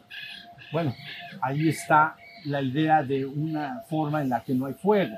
La de los, la de los, ¿cómo se llaman? Qué hermoso está eso. La, de los danzantes estos de- de- de- del sufismo, ¿ves? Ponen sus faldas hermosas, ¿no? Los hombres, las mujeres tienen que estar danzando, danzando, pero es importantísimo porque les voy a decir una cosa. Después de unas 50 vueltas, no vas a poder pensar en nada. ¿Entiendes? Si quieres pensar y pensar, no vas a poder más que dar vueltas y vueltas y vueltas. ¿Ya vieron? Uno es la inmovilidad absoluta, quieto, sentado, y el otro es un- una movilidad. Entonces doy vueltas y vueltas, llega un momento en que la conciencia, en que ya doy tantas vueltas que no, ni modo que voy a estar pensando qué voy a hacer mañana. No se puede estar dando tantas vueltas. Pero llega el momento que a, a la hora, aparte de todo, el fruto de ello, entonces, que ya lo voy a disfrutar, se detiene la danza y entonces, en el momento que se detiene, la mente quedó en silencio. Nirvana. Bueno, ellos no le llaman nirvana, ¿no? Pero bueno, como si lo fuera. La pura conciencia. Entonces ya está. Entonces el maestro sabe, ya, ya, ya está la vivencia. Eso es lo que se tiene que alcanzar. ¿Ya vieron? Entonces está hermoso. Bueno, nada más el sufismo, del, de- de- el, el sufismo, la parte mística del Islam, ¿no? Y, el, el- y, del, y del budismo zen japonés. Zen viene de la palabra Chang, ¿ven? del chino, es que el budismo se movió de India a Tíbet, a China, y de China pasó a Japón. Entonces, en esa migración le llamaron Chang, que es, Chang es en chino, quiere decir concentración, y le llamaron Zen, bueno, metiéndolo al idioma japonés, vamos a decir. ¿Ya vieron? Pero más austero que eso no hay. ¿Cómo la ven? Hasta ahorita alguno, además, si me asientan, ¿está claro de qué se trata todo? ¿Verdad que clarísimo? Sí. Clarísimo. Entonces, bueno, ahí es, ahí es a donde tenemos que, que ir. A mí me gustaría, déjenme ver cómo andamos de tiempos, porque nos salió todo mal, ¿verdad? Este, todo fue al revés. esto, esto no sé. Bueno, no estamos tan mal. Nos atrasamos una hora. Entonces, este, ¿qué les iba yo a decir? ¿Que le gustaría algo? Ah, gustaría- Eso, muy bien. A mí me gustaría, como experimento, ahora que se, que se vayan de acá y que regresen a casa, independientemente de lo que su familia, lo que tengan que hacer, traten de ver si pueden estar en conciencia desde que se van hasta mañana que estemos sentados. Ahí les voy a preguntar. Entonces, traten, nada más traten, me voy a ir en conciencia. ¿Sí entendieron? Así como ahorita caminaron y estoy atento de mi cuerpo como estatua, ahí está la conciencia. Caminé, ahí está la conciencia. Comí, ahí está la conciencia. Bueno, pues desde que se vayan hasta que regresen el día de hoy, entonces, eh, digo el día de mañana, perdón, ver si se pudo o no se pudo, si lo recordaron, si no lo recordaron, o qué pasó, para que ustedes por vivencia propia sepan de qué se trata esto, si verdaderamente es sencillo o no está tan sencillo. ¿Ya entienden? Entonces, si, dicen, no, salí por esa puerta y regresé y me acordé cuando me preguntaron, cuando me preguntaste, voy a decir, no, pues ¿qué pasó? Pero tampoco importa. Ya el pasado, pasado. De ahí para adelante. Ustedes olvídense de todo. Porque hay gente que llega con- conmigo y es que maestro, he tratado 20 años y, me remuerde la conciencia porque no puede. no sé". Ya, ya lo pasado, pasado. Ahorita. ¿Ya me entienden? Entonces, ustedes se van, hagan el experimento, a ver, esta, váyanse el, coche, cómo se mueve, no se olviden de ustedes, no se olviden. A ver, a ver qué, experiencia tenemos, ¿no? Y, este, y, y- mañana lo platicamos. A ver, ¿quieres hacer una pregunta? Sí, maestro, yo tengo una pregunta y es la siguiente. Delante, Jorge preguntó sobre el Kali Yuga. Que mm, usted ha hablado muchas veces acerca de la conciencia avatárica, que está descendiendo al mundo, esta conciencia. Pero a mí me surge una pregunta que es un poco una paradoja y en cierto sentido. Cristo dijo, yo estoy en mi padre, usted en mí, etc. Y, y todos han dicho que todos somos uno y lo sabemos y la experiencia nos va a decir eso en algún momento. Pero si Cristo dijo, no le deis perlas a los cerdos, Ujú, Él está haciendo una distinción entre dos tipos humanos. ujú. Eh, hay palabras que se atribuyen a Mahoma en el que él dice, hay dos tipos de seres, los que tienen el conocimiento y los que buscan el conocimiento. El resto no son nada. Mm. Hasrat Nayan Khan dijo, hay, la mayor parte de los seres humanos son como niños, se entretienen en dulces, y en cosas sin importancia. Por lo tanto, los que van despiertos no deben molestar su sueño porque si no, no van a servir después, en la vida adulta. Obviamente es una metáfora. Entonces, yo quisiera que usted nos explicara cómo estas palabras, que parecen tan duras, eh, tienen aplicación hoy en día. Yo he escuchado su satsang y también usted ha dicho, es bueno que nos hagamos este campo de protección porque hay energías que no son buenas. Ujú. Pero en esta época donde vemos cosas tan terribles que a veces uno dice, ¿cómo puede pasar esto? Y a, pesar de que usted, dice, lo importante no es esto o aquello, lo importante es despertar, en el camino todos nosotros seguimos experimentando o viendo estas cosas. Y de alguna manera eh, tenemos el anhelo de que otros se involucren también en el despertar espiritual porque vemos cómo sufren vemos cómo están involucrados en juegos, en dulces, en cosas que no tienen importancia. Para nosotros no es difícil porque ya estamos en esto. Entonces no tenemos que hacer nada. Nadie nos va a obligar a sentarnos a meditar. Nadie nos va a chicotear como el monje. Pero el resto de las personas, la vida de alguna manera los va a chicotear. Pero a veces eso no sucede. Entonces, ¿cómo podemos nosotros ayudar a que eso se incorpore en la vida de las personas y por qué los grandes santos, sabios y adeptos de esta época no manifiestan milagros y prodigios para que esta gente de alguna manera crea, porque muchas veces para la mayoría la palabra no es suficiente. O sea, tienen que ver para creer. Sé que eso es muy vulgar, pero es, es así. ¿Qué, me- qué nos puede decir usted sobre? Mira, de lo primero que hablabas del, bueno, era esa palabra es muy fuerte, de los cerdos, ¿no? No des vuestras perlas a los cerdos porque ellos las pisotearán. Bueno, aquí la idea es que, miren, hay veces que la persona que se interesa en el trabajo espiritual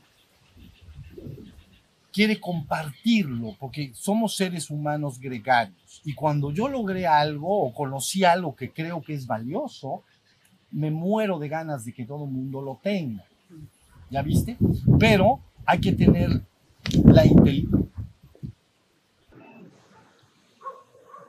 Si yo quisiera, ¿cómo eso se compatibiliza con el libre albedrío en esta Sí. época? No, pero a ver, despacio porque ya me hiciste muchas preguntas. Voy a tener que escribirte un tomo de este grueso. No, no más. Es que así me escribe. Este hombre me ha escrito, ¿verdad? Que me escribe me- hace tiempo. yo se me ocurrió la brillante idea de poner mi mail en, una, en las páginas. Y entonces me, escri- me escribía mucha gente, la verdad. Yo, yo soy responsable, o sea, yo si, si alguien me escribe, yo sí me ocupaba de contestar. Pero este hombre me ponía 15 preguntas y nada fácil, como esta. Y le decía, Dios santo, y ahí estaba yo, escribe y escribe y escribe. Y nomás veía su nombre otra vez. Prendía la computadora y me empezaban a temblar así las manos. Yo, Protégeme, Señor. Ah, Es broma. Pero no, pero no. No, siempre fui fiel a mis contestaciones, tú lo viste. Siempre le contestaba. Pero es que ahorita te me empezaste a picar, ¿me entiendes? Ya. Mira, vamos a hacer esto. Una, una de ellas, la primera. Somos seres gregarios y lo que nosotros consideramos valioso lo queremos compartir. ¿Ya viste? Lo que te resultó, lo que te es iluminador y te está transformando tu vida. Tú quieres que todo el mundo lo sepa. Pero tiene que haber una sensibilidad adicional tienes que darle las cosas al que al principio gastas mucho tiempo queriendo que todo mundo tome la enseñanza. Entonces, pondré un ejemplo. Hablas con mil gentes, ¿ya? Y de repente de las mil gentes, dos o tres, vamos a decir, lo que sea, verdaderamente responden y se involucran y, y- avanzar. Pero gastaste muchísimo tiempo con mil gentes. De la otra manera, si tú prácticamente no haces nada, esas tres gentes van a llegar a tu vida seguramente y entonces se los das y se acabó. ¿Ya vieron? No, no, de, no gastar mucho, no querer transformar a los seres. Hay que ser bien respetuoso. Miren, la frase sería algo así como, dejad que los seres se manifiesten según su propia naturaleza. ¿Entienden? El ave vuela, deja que vuele. El pez nada, deja que nade hay seres humanos que no que tienen su experiencia de seres humanos y que no tienen ninguna otra experiencia. Y entonces, ¿quién vienes a ser tú para quererlos forzadamente cambiar? Debe de haber mucho respeto en eso, más que un asunto despectivo, un aspecto de, respeto y amor hacia los demás y dejar que los demás y su interno los guíe y que en el momento que su ser interno se los pida, ellos se van a acercar a la enseñanza, ¿sí me entienden? Es como decirle a un manzano, un árbol de manzanas, mañana quiero salir, voy a dormir, pero mañana que salga tienes que estar todas las manzanas ahí. Sales y no hay manzanas. Van a, dar, las manzanas cuando va a dar las manzanas. Sí, más o menos se entiende. Es algo parecido. Ese tipo de frase es un tanto como despectivo, ¿no? Eh, Antes a lo mejor éramos menos sensibles, eh, digo, cientos de años atrás, y, la- se hablaba de manera un poco más ruda. Pero yo diría que es, número uno, para que tú no te desgastes queriendo, eh, llevando la enseñanza a todos. Aparte, te voy a decir algo que también es un riesgo. Primero debe uno despertar y entonces puede despertar a otros. Mientras hay que tener cuidado. Sí pueden guiarse y acompañarse todos, ¿no? Pero hay que tener cuidado en querer guiar a otros sin haber despertado. Aunque, insisto, aunque no hayas despertado, si tú te juntas con un grupo y todo el mundo está en el entendido que lo quiere hacer, es correcto y es bueno. Aparte, al estar unidos se comparten sus experiencias y, y- todo, ¿no? Para entender, para que es, tú tienes la tuya, pero a lo mejor son 10, 20 gentes, entre todo lo que les va pasando, nos va orientando a todos, ¿no? Es que a mí me pasó esto, a mí me pasó lo otro, yo sí puedo, yo no puedo, cosas por el estilo, ¿no? Entonces, de alguna manera es respeto a los demás. Cuando su interno lo guía al despertar, lo va a traer al despertar. Y si tiene que llegar a ti, va a llegar a ti. Y, pa- y para que tú le compartas lo que le quieras compartir. Entonces, eh, lo que yo estaba diciendo por allá es que mi intuición me dice que ahora muchos eh, vinieron a esta vida y quieren despertar. Está, está, ¿cómo decírselos? Ya estaba planeado un poquito desde, desde antes, desde antes. Entonces ya vienen y ya van a buscar un despertar mucho más, mucho más colectivo, ¿no? Entonces, eso es lo que más o menos podría decir, respetar a los demás, dejar, si alguien no quiere, no quiere, y, no, eh, porque sobre todo se pierde mucho el tiempo. Y, uno resulta chocante con los demás, ¿no? De querer estar insistiendo en algo, en algo, en algo, en algo. Pues, las personas en su momento llegan, en su momento se sientan y empieza su, su proceso. Entonces no es tanto un asunto despectivo de inferior y superiores, así como le puso, porque el otro no sé quién, pero le dijo bien feo, dice, no son nada. ¿Cómo no van a ser? Todos los seres son el ser. Entonces, lo que pasa es que, que no estés experimentando algo no quiere decir que, que- ¿no? que seas inferior a otro, simplemente es como, yo diría, un día fui niño y jugué, y jugué en el arenero. Ahora, pues, ya no me dan- tantas ganas. Entonces ya no, ya no juego en el arenero. Pero si veo a un niño jugando en el arenero, está bien. Y no es despectivo de que es inferior.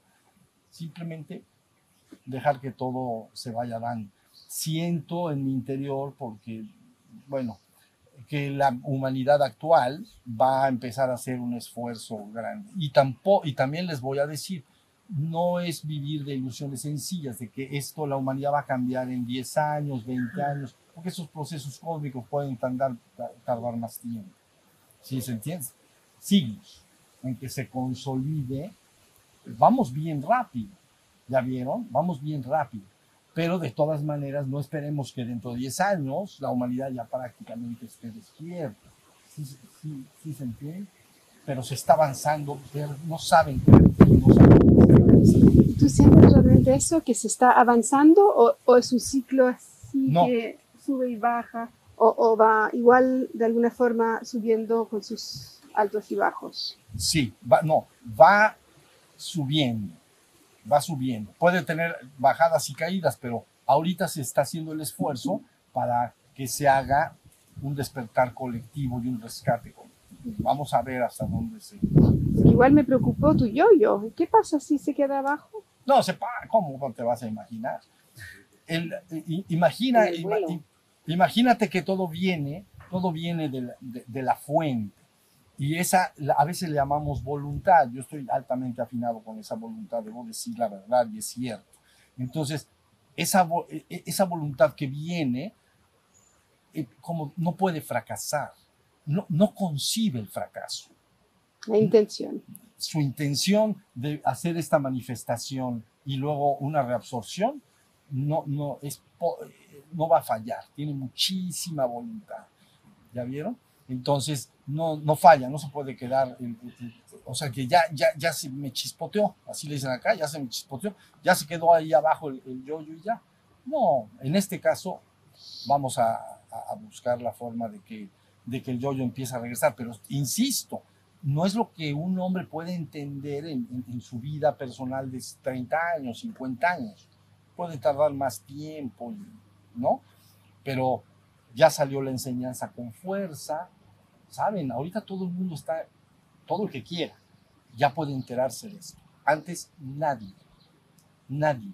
Toda esa información estaba muy reservada, muy guardada, la humanidad no lo tenía.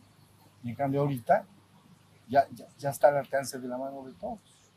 Entonces, vamos a esperar que, que vamos a ver qué hacemos nosotros.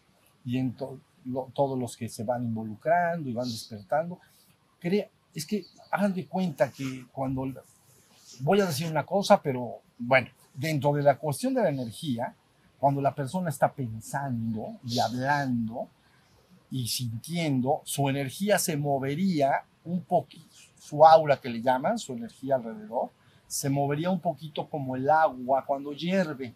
Ya ven, se está moviendo al unísono de los pensamientos y de las emociones. ¿Ya vieron? Se está moviendo porque acompaña lo que piensas, sientes, hablas. Bien. Entonces, imaginen cada persona que se está moviendo su energía. Pues genera una realidad determinada. Pero una persona que se despierta no genera ese movimiento, se pone, se, se pone quieta la energía. Y entonces crea, se crea una nueva atmósfera a su alrededor. Y esa atmósfera los demás la pueden sentir y entonces pueden como le llaman, mimetizarla, la pueden copiar. Es así cuando dicen, no, es que el miedo se pega. O, o- o- o la calma también se pega, ¿no? Al- Alguien tiene miedo y al rato todo el mundo tiene miedo, ¿no? Una vez estaba yo en un cine, hace, uy, ya 40 años, pero me agarró un temblor de esos que son, pero de espantoso. Y ento- ahí se ve lo que es el, el miedo, cómo la gente empezaba a moverse y todo. Pero bueno, se explotó la energía así, ¡fum! hacia todos. Pero igual lo contrario. Cada persona que va en su proceso de despertar y, co- y consigue su estado de nirvana, su estado de tranquilidad, es un radiador de eso y empieza a crearse una atmósfera que se va a contagiar. Entonces, eso logra más que las palabras. ¿Ya vieron? Simplemente es una transmisión y se terminaría creando literalmente un campo de energía alrededor de la Tierra con esa energía. La llaman energía crística, vamos a decir, ¿ya me entiendes? Entonces, no pasará, no pasará así de que se chispoteó y se quedó el, el, el- el yo-yo abajo. Y depende que las personas se vayan involucrando más y más, y más. ¿Vale? Entonces, por ahí va la cosa. Última pregunta de alguien o ya. Yo quisiera hacer última pregunta. Claro, bien. Eh, maestro, usted ha dicho que mm, cuando se hacen las prácticas, eh, ya sea de energía o de atención, eh, eso genera incomodidades. En- A ver, perdóname. cuando se generan, o sea, cuando se hacen las prácticas, puede llegar eh, de energía o de atención, puede generar incomodidades, ¿cierto? Como físicas. Eh, o también mentales porque eso significa que se va purificando la mente, el inconsciente y todo ello. Y Yo quiero saber eso, ese, ese proceso de, de purificación. eh, ¿Es el quemado kármico? O sea, ¿es lo mismo quemar karma al, a lo que va generando la mente Sí. de acuerdo a la experiencia que tiene que tener? Sí, mira, lo que sucede es esto. Imagina que la persona empieza su trabajo, sobre todo el de energía. Y entonces, o sea, hay- vamos a distinguirlo entre los dos. Si un hombre camina por la vía del despertar, entonces, por el acto de estar en conciencia y despierto, empiezan a salir eh, en ocasiones contenidos del subconsciente para ser eliminados. Y eso llamamos acto de purgación purgar la mente. Así una persona, por ejemplo, se come mucho, ¿no? Y está incómoda, está empachada, que le llaman, entonces se tiene que purgar para limpiar todo el sistema y entonces recupera el bienestar, vamos a decirlo. Tiene que purgarse. Bueno, cuando las personas hacen tu trabajo espiritual de despertar de la conciencia, la verdad es que hay muchos contenidos guardados en el subconsciente. Muchos desde que un día ibas caminando distraído en una calle y te ladró un perro acá y te dio un gran susto y, y cualquier otra cosa. Entonces todos esos contenidos están guardados en el subconsciente. Por eso la persona, la persona normalmente del acto de vivir y pensar y trabajar no deja bien a bien que salgan esos contenidos. Sí le salen a veces, pero pero no en chorro, vamos a decir, porque su mente diariamente está siendo ocupada, ¿ya bien? Estoy pensando, estoy hablando, estoy trabajando, estoy haciendo todo. En el momento que se dedica la persona a su despertar, la conciencia despierta y entonces es el momento que aprovecha el cuerpo para sacar esos contenidos. Y ese acto de sacar los contenidos le llamamos purgación y a veces traen consigo cierto nivel de incomodidad o sufrimiento. Mucho, la verdad, se purga sin que la persona se dé cuenta. Mucho. Pero hay una cantidad que sí se puede dar cuenta. Pues pueden surgir, a, pues, no sé, miedos de la infancia o resentimientos, cosas. Puede salir cualquier cosa, ¿no? Aquí lo importante es que cuando la persona ya avanzó un poco, él ya nunca más se va a identificar con eso. No va a decir, ya entiende que yo soy eso yo soy ese resentimiento, ese rencor, ese miedo. No, salió. Entonces lo debo dejar purgar. Entonces con la conciencia despierta se puede purgar el subconsciente. Es que Ok. esa es la, la duda que yo tenía, si, si hay un karma específico que uno trae de, de quemar o si va de acuerdo yo limpio mi mente y, y ahí, y ahí acaba. por supuesto, pero es que las palabras pueden ser mm, vamos a pasar un proceso de purgación y limpieza o puede ser quemar karma, lo que, estás diciendo, ¿no? Este, pero a- en ambos casos lo que se está buscando es limpiar todos los contenidos que están ahí, que a veces determinan las acciones de los seres humanos de manera indeseable. Entonces, entonces dices, "Pu- quemar karma, está bien. Ahora, hay otro. El otro, eso es purgar. Con el fuego no se, no se lleva tanto un trabajo de purgación, se lleva un trabajo de quema. Quemar, literalmente. Entonces, sí, a la hora de activar el fuego, quema más. Y entonces es también, se aviva más el, el- movimiento de la purgación. Entonces, en ambos casos, tú eres tu propia brújula, ¿entiendes? Cuando estás haciendo tu trabajo, ya sea el de conciencia o el de energía, si sientes que está saliendo mucho contenido del subconsciente, mucha purgación, o sientes que hay una quema muy fuerte, que le llamas, le llamas de alguna manera eh, quemar karma, bueno, entonces en ambos casos tienes que bajar tu práctica un poco, ¿ya viste? La gente equivocadamente ahí a veces se acelera y lo hace más. ¿Y por qué, maestro, a veces sin realizar prácticas sucede eso? ya? Y, ah, ¿Me dices de alguien que no conoce la enseñanza No, o- que ya lo empezó. y, y ya lo empezó la práctica? Pero, por ejemplo, a veces, o sea, hablo de forma personal, que a veces yo no realizo prácticas eh, durante, no sé, semanas. Igual hay mucha purgación, incomodidad física, malestar, como se dice, dolor de cabeza, insomnio. Y este, aquí la idea es que mm, ah, entonces tienes que tener cuidado en la parte de energía. O sea, no activar demasiado, demasiado la parte de energía en la vida diaria, pues. Sí hacerlo, pero un poco menos, hasta que el cuerpo se vaya regulando y lo tolere bien. Y la forma de, de- de hacerlo es disminuir, o sea, cortar la práctica.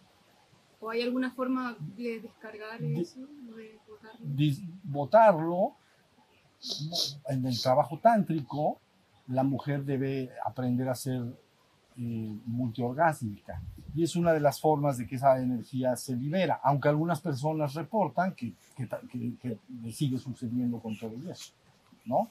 Te estás refiriendo a algo del tipo o sea el- la- una mujer multiorgásmica es la que ha aprendido a tener muchos, muchos orgasmos de 3 a 10, por ejemplo, ¿no? en, en- en un trabajo, de, de un- una sesión, pues. Entonces, el hacerlo puede ser liberador para, para la persona. ¿Ya viste? Si, se- si la mujer no lo hiciera, entonces podría levantarse mucho. El hombre se va a tener que aguantar a fuerza porque no tiene que tener orgasmos. Bueno, puedes tenerlos de vez en cuando, pero no. Pero todo lo que quiero decir es que el cuerpo vaya poco a poco acostumbrándose a mayores cantidades de fuego, con suavidad y dulzura, y que tú sepas que, que, se- por eso dije, las prácticas de fuego no son prácticas de juego. Si me está cayendo mal, independientemente que al vecino le caiga bien, eso no importa, pero a mí me está cayendo mal, entonces tienes que poner manos a la obra en ti y regularlo un poco. Tuve una discípula que era discípula de mi maestro, tuve yo un maestro a los 21 años, entonces esta discípula después, ahora es mi discípula, y entonces ella se quedó con la idea que cuando le salían todos esos contenidos tenía que hacer más prácticas. Y le dije, vas a explotar, deja de hacer todas las prácticas. Me decía, no, no, porque, porque solo eso me va a componer. Le digo, no te va a componer, te va a descomponer, porque está la olla de presión, ¿sí se entiende? Entonces bajar, cuidarte, eh, a ver, ámate tanto que no te lastimes. Nunca.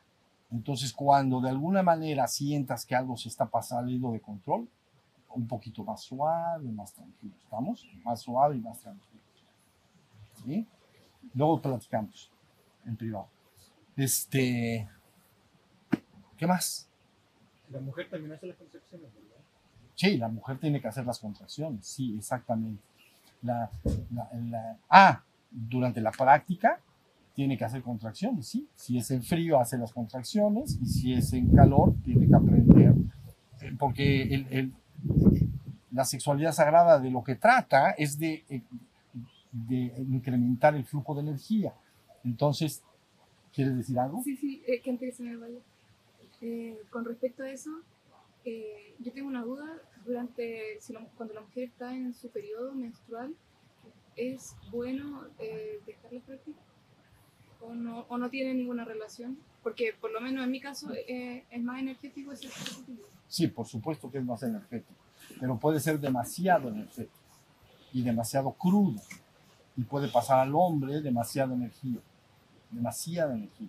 Entonces, eh, posiblemente el día en que aparece, muy al principio, ¿la vieron? El día que aparece, posiblemente, ¿no? Y el día que, ya los días finales, vamos a decir, pero los días centrales, día 2, día 3, depende de la mujer, ¿no? Día 4, yo sugiero que no. En las tradiciones toltecas, por ejemplo, sí lo, sí lo practican. Yo quitaría esos tres días, digamos, que es el vaciado de la mujer, y el, muy al principio y, y más al final. Pero la práctica de la atención en sí. Ah, sí, por supuesto. Las prácticas de la atención, sí. ¿Vale? ¿Qué decías? Contra... No. No sé que la mujer hacía las contracciones. Sí, tiene que, tiene que hacer las contracciones. Bueno, y en pareja, las contracciones, eh, para hacer las contracciones en pareja, eh, la pareja se tiene que separar. Cuando está haciendo, cuando están de consortes, Claro. No, no. No, no. Si, la- eh, si la- los consortes están eh, en el acto del amor, digamos, como estoy yo sentado y ella estuviera sentada así encima de mí, entonces lo que se vigila es que la persona no vaya a tener, que el hombre no vaya a tener una, una eyaculación, vamos a decir. Entonces, la idea es, cada vez que el hombre se siente que se está yendo a una cosa que llamamos punto sin retorno, ya sabes, punto sin retorno, entonces debe suspender el movimiento, digo, es- se conoce la pareja, ¿no? Para que despeje ese exceso de sensación con algo de contracciones para elevar un poquito la energía, ¿ya viste? Ya que se siente en control, entonces puede volver a hacer y pretender que la mujer tenga los más orgasmos posibles, ¿ok? Porque en el momento en que están, digamos, fusionados en la base del tronco los dos, y, y- y y la mujer tiene un, tiene un orgasmo, entonces el flujo de la energía toma tres direcciones. ¿Ya viste? Porque es literalmente una explosión y una bendición. Pero a la hora de explotar, fíjate bien, una de las energías, una, bueno, es la misma energía, pues, una parte de la energía explota hacia afuera. Entonces va hacia los siete cuerpos de los que estás hablando para un proceso de limpieza va fluyendo energía hacia afuera. ¿La vieron? Esa es una dirección de ambos dos, porque los dos están juntos y sus auras y sus campos de energía están juntos, ¿no? Entonces explota la energía hacia afuera para todos. Bueno, ese es un flujo. El otro flujo es para adentro de sí misma. Entonces la energía explota y si ha trabajado para abrir los canales que suben por la columna, entonces la energía busca subir, ¿no? Hasta esta parte que estamos diciendo y, si, y se está buscando idealmente que rebase ese punto para que destape la parte de la coronilla, ¿no? Y entonces, si destapa la parte, hagan de cuenta que la conciencia del nirvana en la existencia es en el sexto. Si la energía sale por el séptimo, entonces es la trascendencia, ¿ya? Entonces se está buscando con el fuego subir y estamos aprovechando esas explosiones, ¿comprendes? Entonces sube la energía hasta que trate de rebasar. Y el tercer movimiento de la energía es hacia el propio hombre. Se la explosión pasa hacia el mismo hombre, por, por el lingam, se llama, en Tantra se llama lingam, vara de luz. Se- lingam es en Tantra, vara de luz. Pasa por la vara de luz y entonces hace el mismo fenómeno.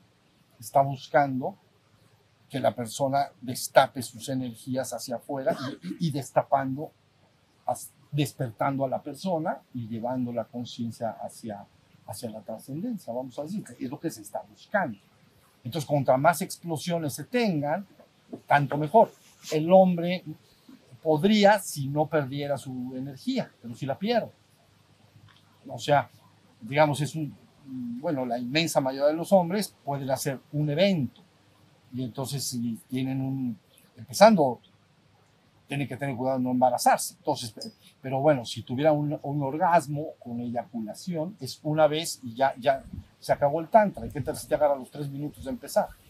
Pues valiente tantra. Pues tiene que ser por lo menos un par de horas. Entonces, sí más o menos se, se, se está entendiendo la idea. Entonces, esto, esto importa. Hagan de cuenta que para los que hagan tantra, si a- sé que algunos de ustedes lo hacen, tengan el asunto de la eyaculación masculina, hagan de, no es todos los hombres lo sabemos y las mujeres también lo saben, no es el disparo de una bala, es más bien la liberación de una catapulta.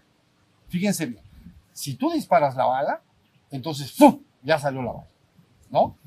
Bueno, pero el hombre cuando tiene un orgasmo y tiene eyaculación, es el sistema de liberar las catapultas. Las catapultas antiguas, cuando atacaban a los castillos medievales, entonces se libera la catapulta que la tiene agarrada y entonces hace y sale la piedra. ¿Sí se entendió? No es como una bala. Entre el orgasmo y la salida de la piedra, bueno, eh, digo la catapulta, ¿no? espero que no sea piedra. O sea, la- riñones. entre, entre el orgasmo y la eyaculación hay un mundo de tiempo, más o menos dos segundos a tres. Entonces es, fácil que no haya problemas de, embarazo, vamos a decir, en caso de que eso pase. Pero se pide al hombre que no tenga explosiones porque, les repito, se acabaría en la práctica demasiado rápido. Pero tenemos, bueno, ambos, no el hombre, ¿no? Ambos tienen que aprovechar la energía de la mujer porque ella puede reiteradamente tenerlo. Entonces esa energía es energía de vida extraordinaria, energía de la madre que está descompactando los cuerpos y está eh, eh, buscando regresar al, al origen, es extraordinario. Por eso el trabajo de Tantra se concibe en la India como la pata del elefante, la huella de la pata del elefante. Entonces dicen, así como la huella de una pata del elefante superior y más grande que todos los otros animales del bosque, digamos, del campo, ¿no? Más grande la pata del elefante, las dos son huellas más pequeñas, ¿no? El trabajo de fuego, de sagrado se asemeja a eso, se asemeja a la es muy poderoso, teniendo los consortes correctos y adecuados, ¿vale? Bueno, entonces, este, creo que ya acabamos. ¿Sale? Entonces, recordamos lo que dije, a ver si podemos marchar hacia la casa y estudiense cómo se comporta, si pueden, si no pueden, ¿va? Y ya mañana volvemos aquí a estar juntos otra vez y, y disfrutar el día, hoy estuvo hermoso, les gustó el día, hermoso. Sí. ¿Sale? Bueno, vida, pues muchas gracias, vamos a levantar las manos.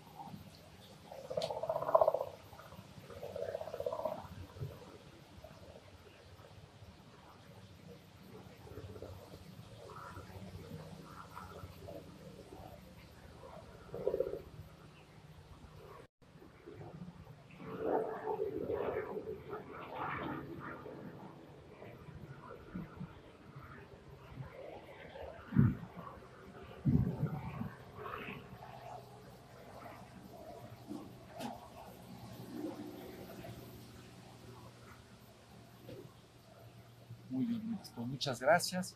Y entonces nos encontramos por aquí mañana, ¿sale? Que descansen bien en casita, con la familia. y.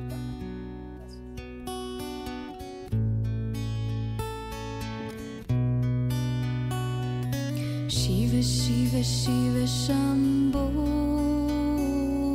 Shiva Shiva Shiva